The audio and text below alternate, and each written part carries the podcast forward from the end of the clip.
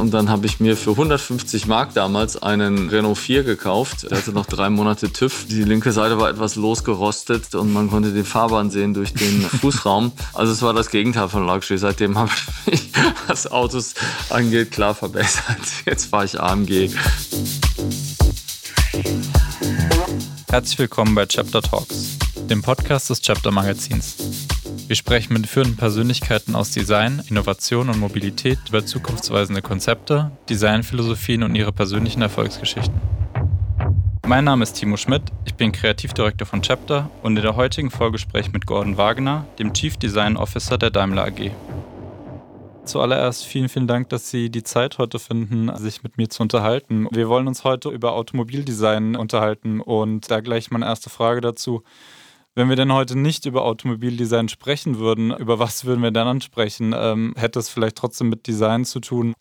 Oder gab es so einen Plan B für Sie in Ihrem Werdegang eigentlich nie? Auf jeden Fall hätte es irgendwas mit Gestaltung zu tun gehabt. Ähm, es hätte sicher auch irgendwas mit Schönheit zu tun gehabt. Mhm. Whatever that is. Ähm, Autodesign war für mich das Auto war für mich immer das komplexeste Designobjekt und mhm. was mich daran immer, ähm, was ich immer gemacht habe, ist dieser Artwork-Aspekt, äh, dass man eben äh, damals noch riesige Renderings auf Vellum mit Marker und Kreide gemacht hat. Das war wirklich mhm. so ein Kunstwerk, da hat man pro Tag dann eins geschafft oder so, wenn man von morgens bis abends gerendert hat. Das war dann aber auch 1,50 Meter oder 2 Meter groß. Mhm. Äh, damals war das ja noch alles nicht mit Bildschirmen und so, da war schiere Größe war schon was. Aber ja, das, das war für mich immer äh, schon auch äh, das, was mich gereizt hat, so der, der künstlerische Aspekt. Kann ich total verstehen. Ich ja. kleiner ja, ja. war oder Jugendlicher, da haben wir mit Öl gemalt und Sachen gemalt und ähm, äh, das Malen an sich äh, war schon wichtig. Ich habe auch hier in meinem Office bin ich auch umgeben von Ölgemälden noch.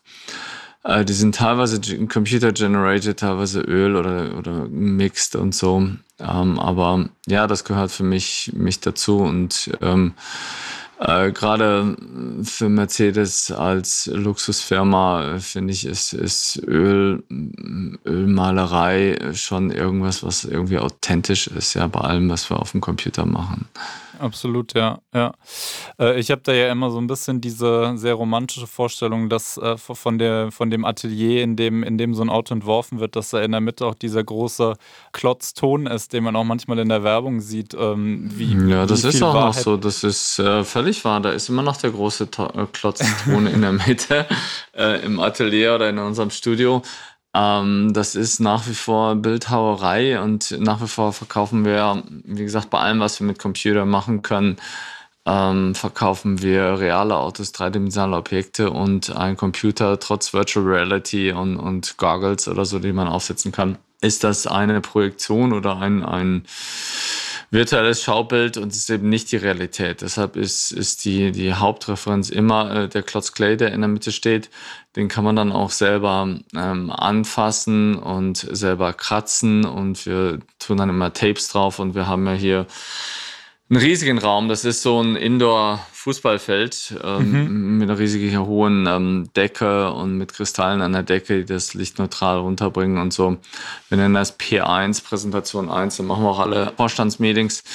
Ähm, unheimlich kritischer Raum, super neutral. Ähm, Wenn es da gut aussieht, sieht es überall gut aus. Und ähm, deshalb machen wir dort immer so die kreativen Sessions, manchmal auch am Wochenende ähm, in kleiner Runde einfach dort, dort werden die Autos wirklich gemacht. Ähm, hingehen, abtapen, wieder weggehen, angucken. Proportion ist das Hauptding im Design. Ähm, wenn Proportion richtig ist, dann erlaubt es uns äh, eigentlich diese die Sachen rauszunehmen. Man muss man man muss nur Sachen reintun wenn die Proportion nicht stimmt, dann muss ich sie gliedern oder structuren und, und Zeug drauf tun und das ist eigentlich nicht unser Weg. Ja, wir schauen, dass die Proportion perfekt ist und dann erlaubt es uns Sachen rauszunehmen. Eigentlich ein sehr urdeutscher Designgedanke seit dem Bauhaus ähm, weiterentwickelt. Äh, jetzt will ich nicht von Form follows Function reden, das ist nicht so mein Ding, sondern wir bringen sozusagen diesen urdeutschen Gedanken der Reduktion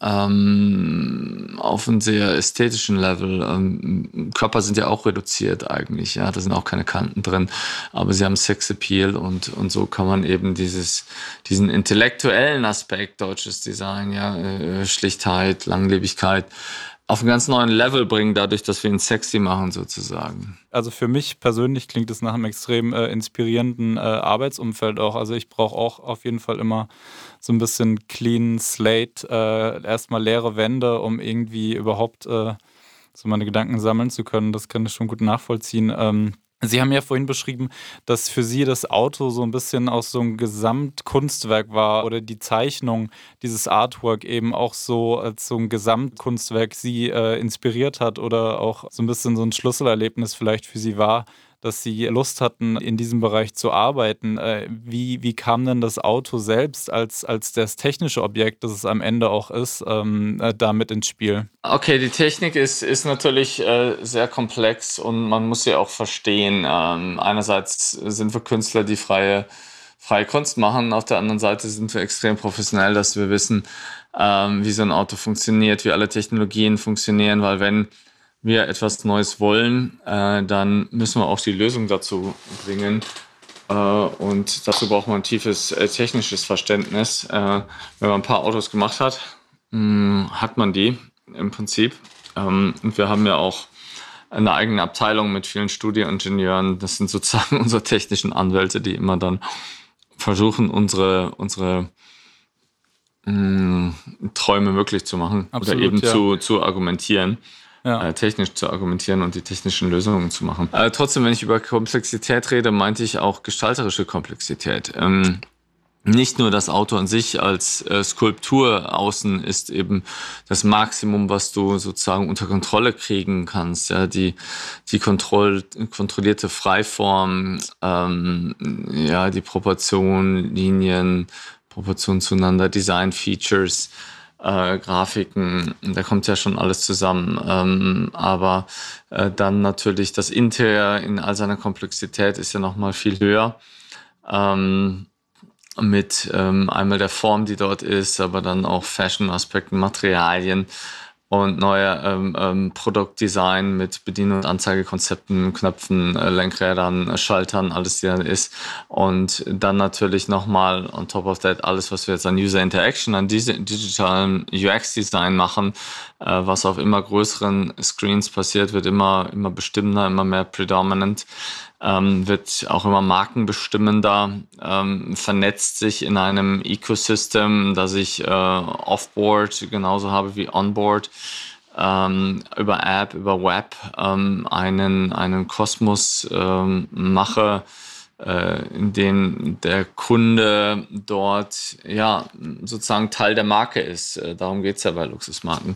Mhm. Und ähm, all diese gesamtheitliche Gestaltung ist ja meine Aufgabe als Chief Design Officer. Ja. Und jetzt reden wir nur über ein Auto, dann reden wir über ein ganzes Portfolio von Autos, von kleinsten A-Klasse bis zum größten äh, S-Klasse. Dann reden wir über verschiedene Luxusmarken, die wir haben mit Mercedes AMG als äh, eine führende Sportwagenmarke, Mercedes Maybach als eine ultimative äh, Luxusmarke ähm, EQ ähm, als unsere progressive Tech-Marke äh, und dann noch so ikonische Autos wie, wie ein G zum Beispiel, die, die an sich eine Marke sind. Ja, Sie haben ja gerade schon den Begriff ikonisch benutzt. Wie viel Einfluss hat man denn als Designer am Ende darauf, was letztendlich mit dem Label Ikone versehen wird und auch eben dieser ganze Markencharakter, den Sie gerade auch schon kurz angerissen haben, gehören da ja auch emotionale Voraussetzungen dazu. Können Sie das beantworten, welche Rolle ähm, die beiden Faktoren dazu spielen? Na, Ikone wird ja irgendwie dann von anderen gemacht über Zeit oder so. Und natürlich ist es das Erste, das Größte, worum man nachstrebt, als Designer natürlich Ikonen zu erschaffen. Und wie gesagt, äh, eigentlich steht man auch morgens auf und sagt, hey, wow, heute will ich aber was Besonderes machen. Man steht ja nicht auf und sagt, hey, heute mhm. mache ich was Durchschnittliches. ähm, und äh, das ist das Schöne bei Mercedes, dass ähm, dass hier so viele Chancen sind, Ikonen zu machen. Und wenn man über Luxusmarken redet, dann ist das ja auch das, was, was den Kunden dieser Halo-Effekt äh, im, im, im Kopf ist, ja, was die Markenprägung macht, die Ikonen von der S-Klasse, SL, im GT, ja. Aber ich finde, es gibt auch ähm, junge Ikonen. Ich finde eine A-Klasse an sich auch ikonisch, ja. Eines der wichtigsten Fahrzeuge, wie wir die Marke wirklich äh, die Transition gemacht haben von einer tradierten Luxusmarke zu einer modernen Luxusmarke, zu einer neuen Generation, neuen Kunden und so weiter. Also von daher finde ich auch eine A-Klasse sehr ikonisch, ja. Also und Absolut, das ist das ja. Schöne, ja. dass wir eben so viele im Ikonen im Portfolio haben, dass es nicht just, uh, just a car ist, sondern immer was Besonderes. Und äh, diese Ikonen muss man, wie gesagt, einbetten in eine ganze Markengeschichte, muss die Kunden äh, Teil dieser Community, Teil dieser Story werden lassen. Und ja, das passiert alles im Wesentlichen über Design. Und das ist irgendwie gerade das Schöne, ja, bei aller Technologie, die in, in so einem Auto steckt, ja. Ich finde es extrem interessant, diese Synergien zwischen dem Design selbst und auch der Inszenierung und der Marke. Allein am Designprozess sind ja, wie ich, äh, wie ich gelesen habe, über 600 Mitarbeiter weltweit beteiligt am Designprozess des Autos selbst. Mhm. Ähm, und Sie als Chief Design Officer, bei Ihnen läuft dann sozusagen alles zusammen, was ich natürlich ähm, eine immense Kommunikationsleistung finde, aber auch eben, wie Sie gesagt haben, dieses ganze Portfolio dann im Blick zu halten, das ist schon eine ziemliche Leistung. Sie selber haben ja gesagt, dass es oft äh, so ist, dass je mehr Leute bei einem Projekt mitreden, desto verwässerter wird das Design am Ende. Das finde ich insofern spannend, weil das Auto natürlich am Ende trotzdem ein Massenprodukt ist und eine breite Schicht an Konsumenten ansprechen soll. Wie sehen Sie dieses Verhältnis zwischen dem Designprozess und wie demokratisch der Designprozess selbst sein kann? Und dem finalen Design, das am Ende dann ein am Ende demokratisches Produkt sein soll. Na, zunächst mal sind wir nicht in Fashion-Industrie. Wir machen keine vier Kollektionen und machen die auch nicht irgendwie äh, äh drei Monate bevor die Kollektion vorgestellt wird, sondern wir machen es, ähm, fangen fünf Jahre vor Market an, friesen Auto so circa drei Jahre vor Market und dann äh, läuft es ja sieben Jahre im Markt gut mit einem Fresh-Up zwischendrin und ist dann noch viel, viel länger im, im Traffic. Ähm, also äh, was ich sagen will, ist, ähm, das Ganze muss schon äh, progressiv sein. Ja? Mhm. Und je weiter ich weggehe, ähm, desto mehr werde ich irgendwelche Leute verschrecken, vielleicht, weil die eben noch im Hier und Jetzt angekommen sind. Ja, deshalb muss man zum Beispiel bei Product-Kliniken muss man sehr differenziert anschauen. Ja, man kriegt, wenn man ein Auto ähm, heute in eine Befragung tut von normalen Menschen, die im Hier und Jetzt leben, äh, kriegt man eine Antwort von mir jetzt. Ja. Und je progressiver äh, das Auto, das Design ist, desto, desto größer wird diese Reaktion ausfallen. Also von daher ist eigentlich eine Schockreaktion eigentlich fast das Beste, was sich der Designer wünschen kann, äh, weil dann ist es progressiv. Wenn man zum Beispiel unser Project Geländewagen mit dem Virgil Abloh, äh, was ich mit ihm zusammen gemacht habe, mhm. anschaut, ja, ähm, extrem progressive neue Art von Luxus, die vielleicht ein paar alte G-Class-Lovers verschreckt, äh, dass sie äh, ja äh, fast empört sind. Ähm, aber bei einer ganz anderen Community hat das einfach phänomenale Anklänge. Und ich finde, bei Luxusmarken musst du ein Stück weit immer polarisieren. Und Sachen müssen auch an einem wachsen. Wenn du siehst und du findest sofort alles gut, dann findest du es vielleicht nächstes Jahr schon nicht mehr gut. Das ist ja dieser äh, Aspekt der Langlebigkeit, den ich gerade äh, angeteasert habe. Und der auch wirklich mit der, mit der Simplizität äh, auf jeden Fall auch ein deutscher Designcharakter ist äh, Long Life Design zu machen. Aber dafür muss es progressiv sein. Es muss dich fast erst schockieren, ähm, wenn du es zum ersten Mal siehst.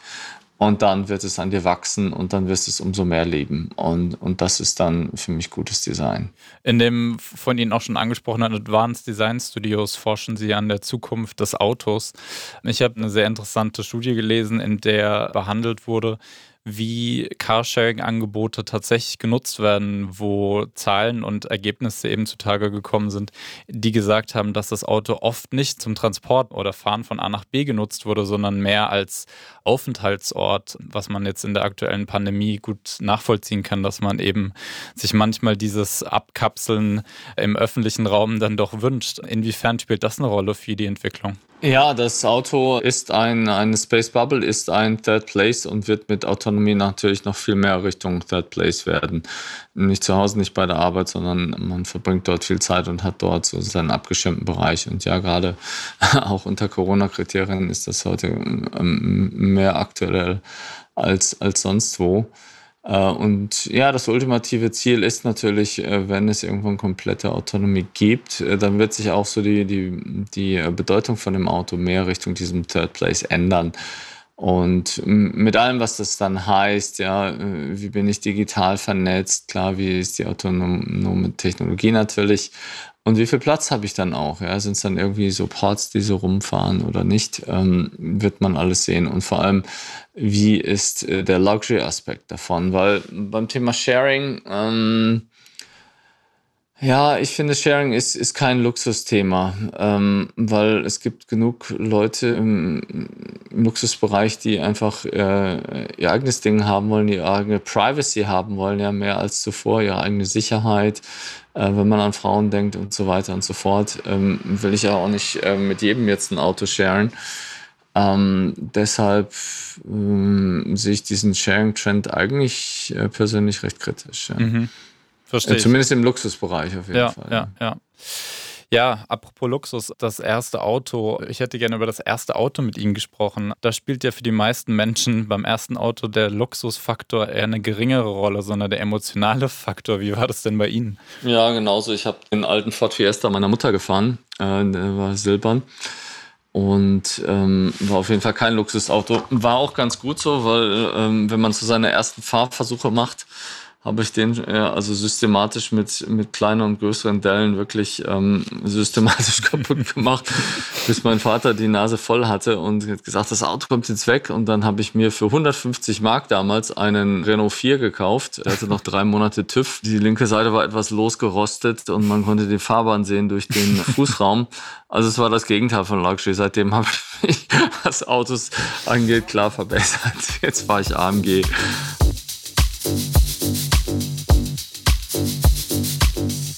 Bevor wir weitersprechen, ein Hinweis in eigener Sache. Auf unserer neuen Multimedia-Website www.chapter.digital sind ab sofort alle Medienkanäle von Chapter auf einer Plattform erlebbar. Der Chapter Talks Podcast, Chapter Video, Features rund um Design, Innovation und Mobilität sowie alle digitalisierten Printausgaben. Chapter.digital ist ab sofort online. Die dazugehörige App gibt es ab Anfang 2021 als Download im App Store.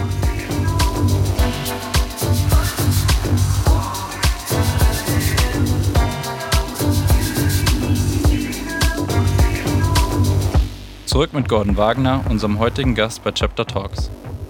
Jetzt haben Sie ja den Luxus, sich jeden Tag mit schönen Autos zu umgeben und zu beschäftigen. Ja, aber es war auch, es war auch okay zu der Zeit. Es war schon okay, ja. Mhm. Was würden Sie denn sagen, was so der, der Key Aspect ist von einem, von einem schönen Auto? Das werden Sie wahrscheinlich sehr oft gefragt, äh, aber mich würde es auch interessieren. Ja, Schönheit natürlich, Sexappeal, das finde ich das Allerwichtigste. Ja. Ähm, unsere Philosophie, unser Stil des Hauses ist ja sinnliche Klarheit und darin ist beides drin. Ja. In der Klarheit ist diese, diese, diese pur deutsche, langlebige äh, klare Flächenbehandlung drin, klare Grafiken und so. Und Sensuality, da ist eben alles Sexappeal drin, was wir als Menschen äh, sexy finden und, und an anderen Menschen sexy finden und attraktiv. Und das ist zeitlos. Äh, und das muss vor allem da drin sein, ganz einfach. Da würde mich mal das Moodboard äh, dazu interessieren, weil äh, ich, ich kenne das natürlich in erster Linie aus dem, äh, aus dem Grafikdesign-Bereich oder in der Arbeit. Das Moodboard muss man immer im Kopf haben. okay, das ist es ja wahrscheinlich dann auch oft sehr persönlich. Um nochmal auf das Thema der Advanced Design Studios zurückzukommen. Sie sind ja im engen Austausch mit diesen fünf Studios. Gibt es dann Trends, die Sie mit uns schon teilen dürfen, die jetzt vielleicht noch nicht so besprochen sind oder vielleicht auch den einen oder anderen in der Vorstellung schon ein bisschen eventuell sogar überfordern, wie Sie vorhin meinten? Ähm, in dem Moment, wo man es vielleicht schon gut findet oder versteht, ist es noch nicht zukunftsorientiert genug? Ja, die ähm, Advanced Design Studios und wir haben ja nicht nur die in der pa Passenger Car Group, ich bin ja auch noch Chef der Truck Group, da haben wir auch äh, um die Welt rum von Indien über äh, Japan, äh, Südamerika, Nordamerika äh, Studios äh, für die ganzen Truckmarken, die wir eben haben. Ähm, das sind, ist aber natürlich eine andere Welt in, in der Truck Group. Unsere Passenger Car Studios sind eigentlich ähm, so, so die, die Kreativateliers. Die machen zwar auch zu 50% Production Work, einfach auch um die dort auszulasten und zu 50% ist, sagen wir mal, Dreamwork, ja. Ähm, und für mich dann auch äh, immer eine Chance, äh, hier abseits vom Headquarter irgendwas zu machen das dann zum richtigen Zeit hier reinzubringen und dort wirklich Kreativität voll auszuleben. Ähm, Reisen ist immer eine Inspiration auf jeden Fall. Ähm, habe ich dann vor Corona auch immer viel gemacht. Jetzt in Corona gar nicht mehr. Da machen das alles virtuell natürlich. Mhm. Ähm, fehlt ein bisschen, geht auch gut. Haben wir zwar vorher auch schon virtuell viel gemacht ähm, und haben auch viel gelernt, wie man noch mehr sich virtuell vernetzen kann. Also da hat man wirklich viel, viel gute Erfahrungen gemacht. Und ein bisschen weniger Reisen ist auch ganz gut. Trotzdem ist Reisen ja immer eine Inspiration von fremden Ländern, von Kulturen, äh, trendy Things, die da sind. Und, und auch, auch das fliegt, fließt dann da natürlich ähm, äh, unbewusst dann in diese ganzen Themen rein. Und das Wichtigste beim Designer ist immer den Standpunkt zu ändern, ja, sich immer mhm. zu bewegen. Äh, wenn, wenn man hier in Sindelfingen bleibt oder egal wo, in einem Ort und schaut immer aufs gleiche Design, man, man schaut sich das schön, man, das Auge wird träge und man verliert die Kritikfähigkeit. Man muss was machen, sich anschauen und muss dann weggehen und muss was anderes machen und dann mit frischen Augen wiederkommen. Das ist das A und O und das funktioniert dann eben in so einem globalen Design-Network immer ganz gut, wenn man sozusagen ständig den Standpunkt wechselt. Ja, ohne Zweifel hat die Digitalisierung natürlich gewisse Arbeitsprozesse in globalen Firmen vereinfacht. Ähm, gibt es irgendwas, wo Sie sagen, durch den Wegfall von so einer haptischen Komponente ähm, ist, ist irgendwas verloren gegangen in diesem Prozess? Nee, wir haben ja nach wie vor die haptische Komponente. Wie gesagt, wir haben ja hier unseren, unseren Klumpen Clay noch in der mhm. Mitte stehen. äh, wenn Sachen aus den Studios kommen, dann, dann schicken die das her. Oder wie gesagt, wir machen dann eben virtuelle Konferenzen. Das kann man auch ganz gut machen, ja. Mhm. Man kann es eben nicht touchen. Ähm, aber der Final Proof kommt dann immer, wenn wir hier die Sachen in P einstellen und das ist dann nochmal der Proportion Check. Äh, wie gesagt, es gibt keinen kritischeren Platz als das. Ähm, aber das Teil of the process. Die Ideation ist in den Studios und dann wird es hier refined. Also das ist ähm, eigentlich ein durchgängiger Prozess dann. Jetzt, wo auch Sie nicht reisen können, was gibt es denn so in Ihrer unmittelbaren Umgebung, wo Sie zuletzt gesagt haben, hatte ich vielleicht auch schon vor Corona immer vor meinen Augen, vor meiner Nase. Und es ist eigentlich was, was ich jetzt erst so richtig erkenne oder schätzen lerne oder was mich jetzt plötzlich inspiriert, was vorher nicht getan hat? Nee, eigentlich nicht. Also die Inspiration hängt jetzt nicht am Reisen, ja, die hat man in sich drin und die trägt man als Designer 24-7, ja, und wachst du nachts um drei auf und hast eine Idee, weil du dich ständig mit den Sachen beschäftigst. Ähm, und das ist das Wichtige, dass du dich in meinem Geiste damit beschäftigst, egal wo du bist. Das ist mhm. erstmal das Relevante. Und Inspiration kommt kommt, kommt, dann eben woanders her, ja. Ich meine, aus der virtuellen Welt gibt es auch sehr, kannst du um die Welt virtuell in eine Klick auf einen Button äh, reisen. Deshalb machen wir auch unheimlich viel Social Media, auch mit meinem Kanal, der fast auch eine halbe Million Follower mittlerweile hat. Ähm, ist das eben ein super Tool, über Bilder auch Inspiration zu holen, aber auch Inspiration zu geben. Deshalb baut man ja diese Community von Followern auf, dass die eben äh, Teil, Teil der Geschichte sind, Teil der Company, Teil der Marke, Teil der Mission, äh, Teil des Understandings, was wir haben. Sie haben vorhin ja auch über Ihre Kollaboration mit Virgil Abloh gesprochen ähm, und, und das Verständnis von Luxus, das sich ja gerade auch im Wandel befindet. Sie haben jetzt einmal auch schon ein paar Jahre Erfahrung in diesem äh, Bereich des Autodesigns. Können Sie sagen, wie sich dieses Verständnis von Luxus oder vielleicht sogar die Idee von Schönheit in dieser Zeit, in der Sie das eben so genau beobachten, gewandelt hat? Die Idee von Schönheit eigentlich nicht. Also die ist für mich, wie gesagt, ein Grundprinzip, was, was in uns äh, selber ruht. Ähm, da bin ich äh, vielleicht äh, zu traditionalistisch oder was weiß ich, keine Ahnung. Aber I'm a true believer in beauty und ähm, äh, was immer wir machen werden, es wird immer schön sein. Wir werden nie komische, awkward Solutions machen oder irgendwas, was strange ist. Und auch, auch der Virtual Abloh, äh, unser Geländewagen, ist auch schön. Das ist ein schönes Auto, ja. Äh, er mag kontrovers oder so sein, ja, und hat viele neue intellektuelle Aspekte, ja. Und, und das ist auf Ihre Frage hin, ja, ähm, ja, ich würde mal sagen, Luxus hat mehr Diversity erlebt. Ja, es gibt nach wie vor den klassischen Luxus und der ist auch in der, in der Mehrzahl, klar. äh, und sicher auch beim bestimmten Klientel. Aber gerade bei jungen Leuten gibt es eben auch ähm, äh, neue Ansätze in Luxus, die, die irgendwie einen anderen Approach haben. Ja? Und das ist der die, die Kern, äh, Kernjob für uns als Designer, diesen, diesen Luxus äh, zu erfinden, zu definieren für die Zukunft. Klar, der war vorher nicht da, ja. Ähm, und, und das ist dieser, diese, sieht man bei allen kreativen Luxusmarken, ist dieser, dieser Prozess von Creation, ja, der, der ist eigentlich im Mittelpunkt äh, davon. What's, what's the next big thing? What's the next big idea? Was ist anders als vorher, ja? Bei für mich immer Beibehaltung äh, ästhetischer Grundprinzipien, ja. Was ich beobachte, ist eben, dass auch dieser, dieser ganze technische Aspekt, den man ja früher vielleicht eher versucht hat zu verstecken, jetzt in diesem neuen Verständnis von Luxus eben viel mehr auch sichtbar sein darf. Ähm, dass Leute sich eben auch für diese Nerdiness oder so eine gewisse Rohheit, die ihre eigene Ästhetik hat, ähm, interessieren und eben auch sowas als Luxus annehmen. Ähm, es muss nicht immer irgendwie die blank polierte Mahagoni-Oberfläche und die Messing-Leiste äh, sein, sondern es kann eben auch mal irgendwas sein wie, äh, wie ein gewisser Stahl oder ähm, oder, oder, ja, oder den abgeschliffenen Lack von unserem Geländewagen zum Beispiel. Klar, genau. Ja. Ja, Not for everybody, aber wie gesagt, da ist ja okay. Und da hat ja keiner äh, Recht oder, oder nicht Recht, ja, sondern ähm, es ist eben specific und gerade ähm, so eine Marke wie Mercedes kann, glaube ich, diese ganze Spanne ähm, machen, ja. Mhm. Insofern ist ja da auch die Überschneidung von Fashion und äh, Automobil gerade bei Mercedes vielleicht an einer guten Adresse. Weil, äh, ich ja, ich würde es jetzt nicht als Überschneidung von Fashion sagen. Das war jetzt kein Fashion-Projekt. Mhm. Und doch Virgil sieht sich ja auch als Artist oder vielleicht sogar, er hat ja sogar einen Engineering-Background irgendwie. Ja.